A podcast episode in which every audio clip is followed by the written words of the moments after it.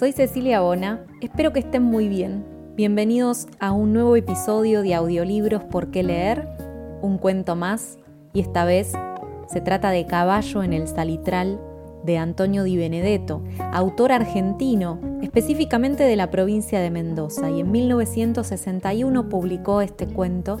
Antonio Di Benedetto probablemente lo conozcan por su novela Sama, dedicada con una frase que amo, que es a las víctimas de la espera. Entre paréntesis, les recomiendo esa lectura. Él tiene una trilogía, que es la trilogía de la espera, pero hasta ahora solo leí Sama e insisto, subrayo la recomendación. Vamos a la lectura del cuento y después la conversamos. Agosto de 1924. El aeroplano viene toreando el aire. Cuando pasa sobre los ranchos que se le arriman a la estación, los chicos se desbandan y los hombres embaran las piernas para aguantar el cimbrón. Ya está de la otra mano, perdiéndose a ras del monte. Los niños y las madres asoman como después de la lluvia. Vuelven las voces de los hombres. ¿Será Sani, el volador? No puede, si Sani le está dando la vuelta al mundo. ¿Y qué? ¿Acaso no estamos en el mundo? Así es, pero eso no lo sabe nadie aparte de nosotros. Pedro Pascual oye y se guía por los más enterados.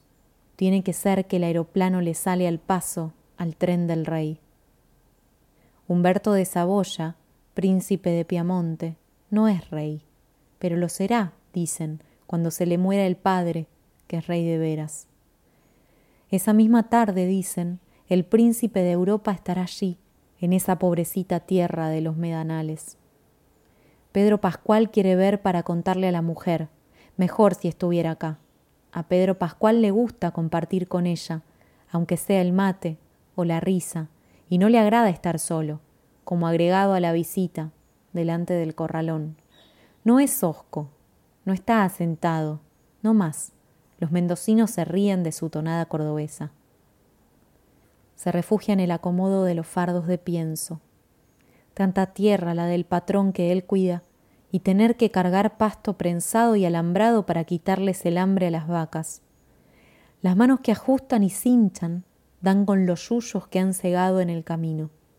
Previsión medicinal para la casa, perlilla, tabaquillo, té de burro, arrayán, atamisque mueve y ordena los manojos y la mezcla de fragancias le compone el hogar, resumido en una taza aromática. Pero se adueña del olfato la intensidad del tomillo, y Pedro Pascual quiere compararlo con algo y no acierta, hasta que piensa, seguro, este es el rey, porque le da olor al campo. ¿Eso? ¿El tren del rey? ¿Una maquinita y un vagón dándose humo? No puede ser. Sin embargo, la gente dice, Pedro Pascual desatiende. Lo llama esa carga de nubes azuladas, bajonas, que están tapando el cielo. Se siente como traicionado, como si lo hubieran distraído con un juguete zampándole por la espalda la tormenta. No obstante, ¿por qué ese disgusto y esa preocupación? ¿No es agua lo que precisa el campo?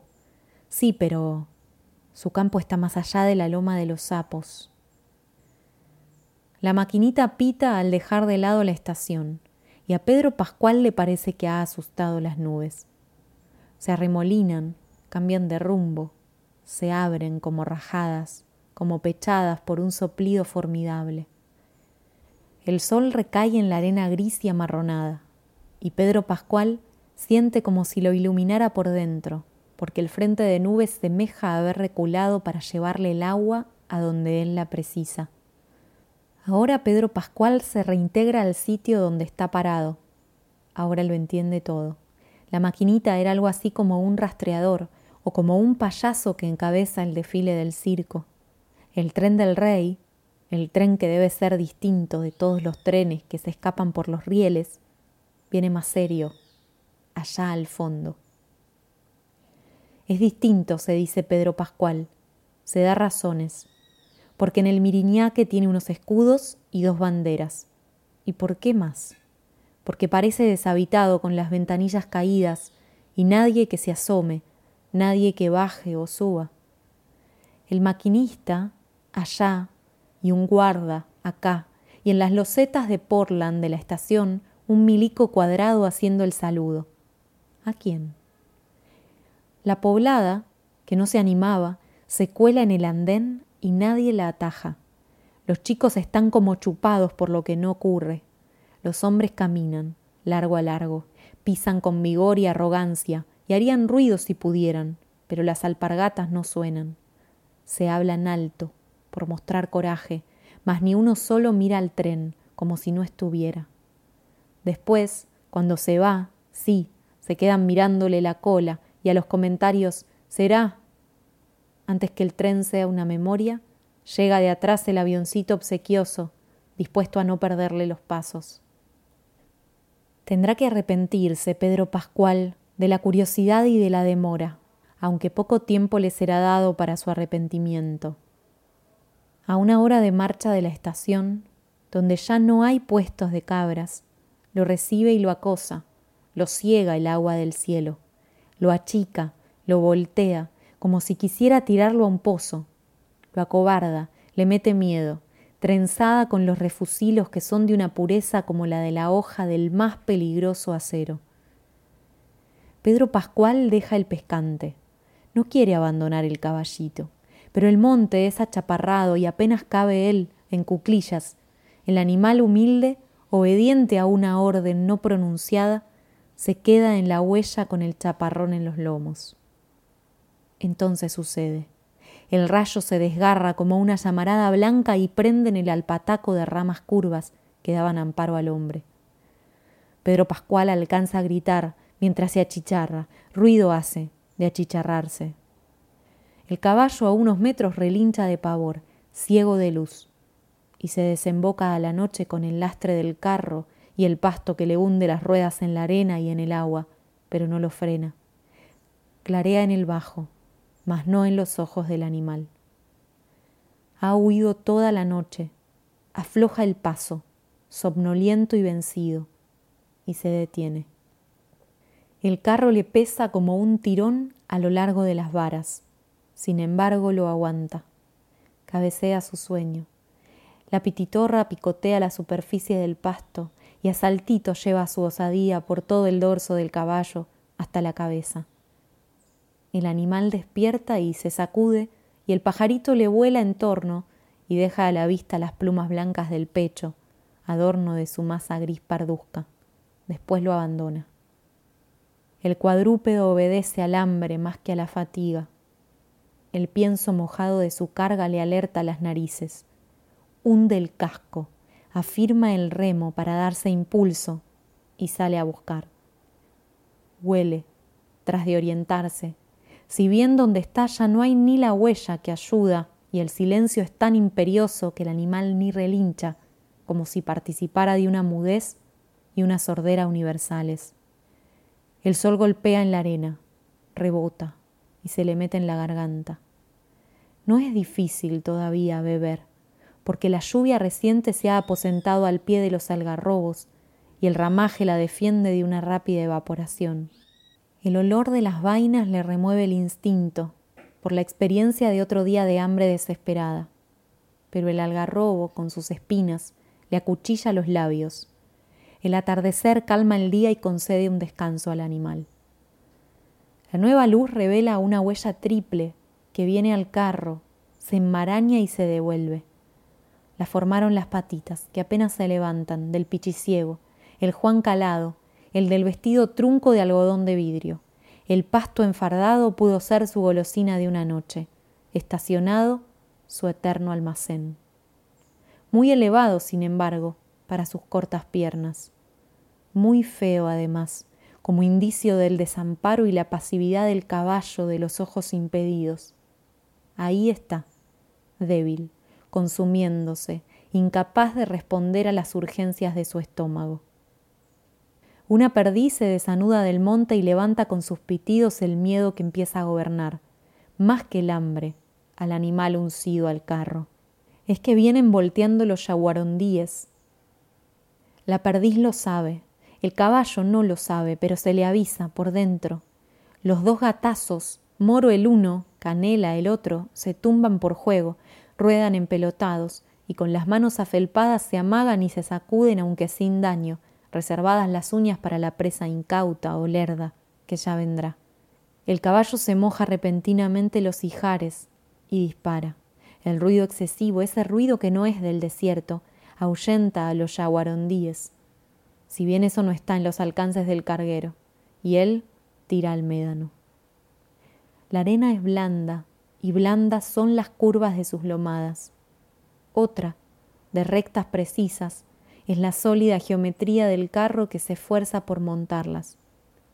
Sin embargo, en esa guerra de arena tiene un resuello del animal, ofuscado y resoplante, tupidas las fosas nasales, no ha sondeado en largo rato en busca de alimento, pero el pie, como bola loca, ha dado con una mancha áspera de solupe.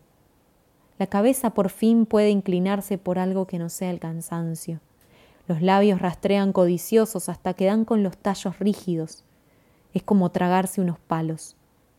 No obstante, el estómago los recibe con rumores de bienvenida. El ramillete de finas hojas del coirón se ampara en la resiedumbre del solupe, y para prolongar las horas mansas del desquite de tanta hambruna, el coirón comestible se enlaza más abajo con los tallos tiernos del telquí de las ramitas decumbentes. El olor de una planta ha denunciado la otra, mas nada revela el agua, y el animal retorna, con otro día, hacia las islas de monte que suelen encofrarla. Un bañado turbio que no refleja la luz, un bañado decadente que morirá con tres soles, lo retiene como un querido corral. Las islas y las isletas se pueblan de sedientos animales en tránsito. Disminuye su población cuando unos se dañan a otros, sin llegar a vaciarse.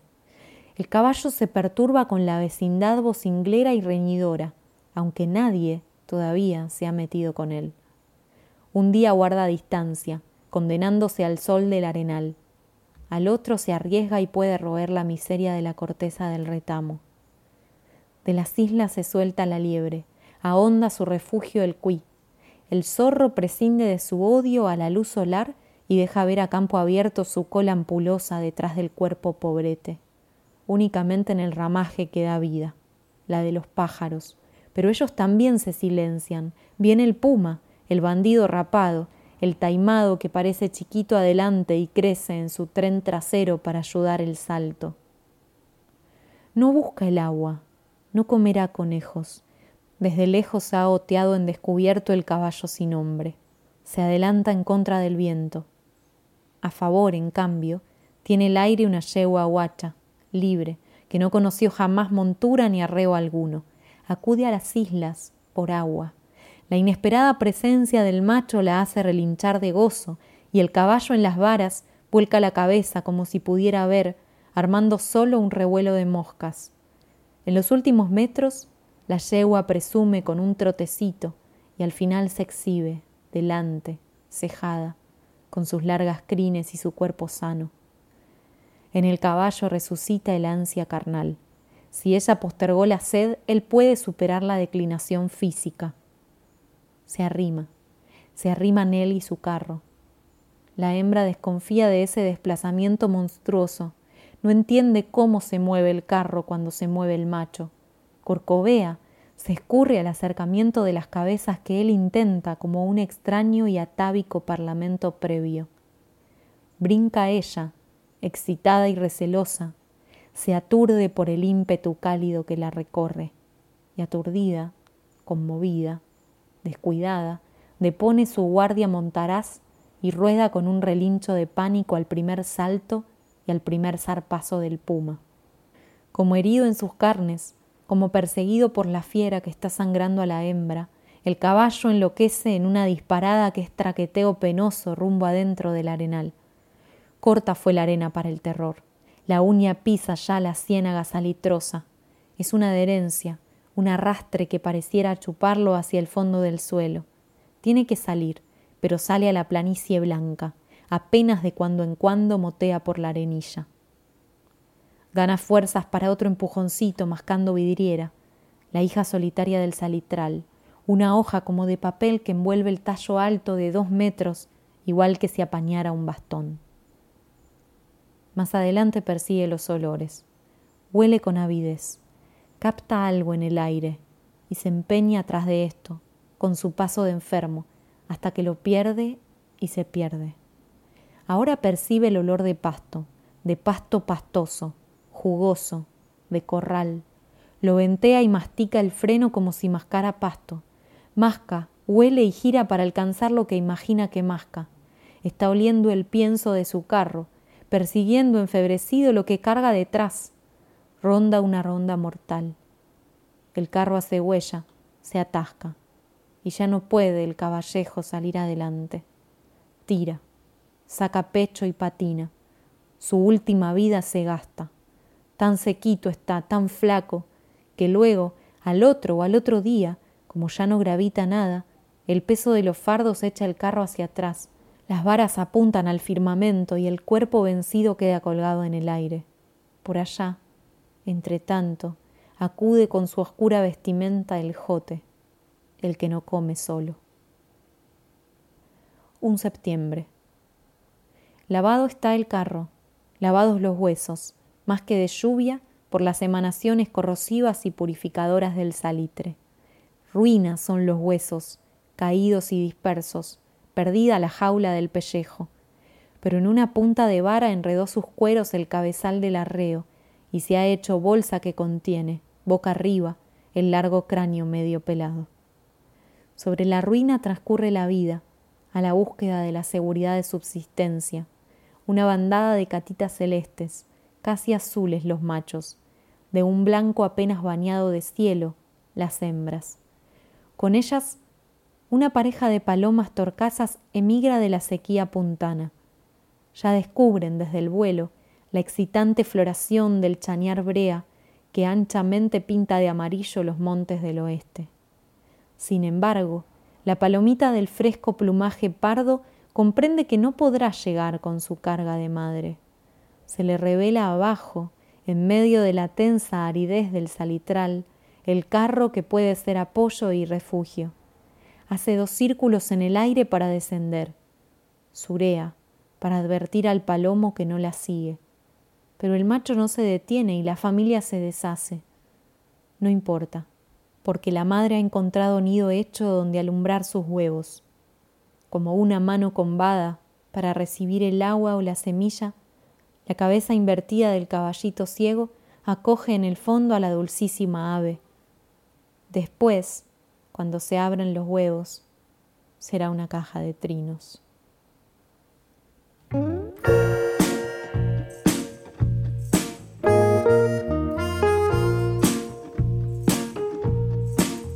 Lo que es el talento, ¿no? ¡Wow! vemos todo el cuento, todas las imágenes tristes, desoladoras, secas, que nos va marcando el autor a medida que nos cuenta la historia de este caballo. Es de una simpleza y de una profundidad que parecen dos segmentos contradictorios y sin embargo están acá. Un caballo preso de su carga. Me encanta. Ojalá que a ustedes también les haya gustado y si es así me lo pueden contar en las redes. Soy arroba por qué leer ok en Instagram, en Facebook, en Twitter, en el canal de YouTube también, por qué leer, así me van a encontrar, creo contenido para promover el placer por la lectura. Y vamos por más, si quieren convertirse en patrocinadores para que este proyecto siga creciendo, para que lo pueda hacer más y mejor, los invito a elegir cualquiera de los links que están en la descripción, porque todo aporte, por más mínimo que sea, ayuda un montón a que este proyecto crezca. Gracias por eso. Los dejo en silencio para que puedan seguir pensando en Caballo en el Salitral de Antonio Di Benedetto. Hasta la próxima lectura.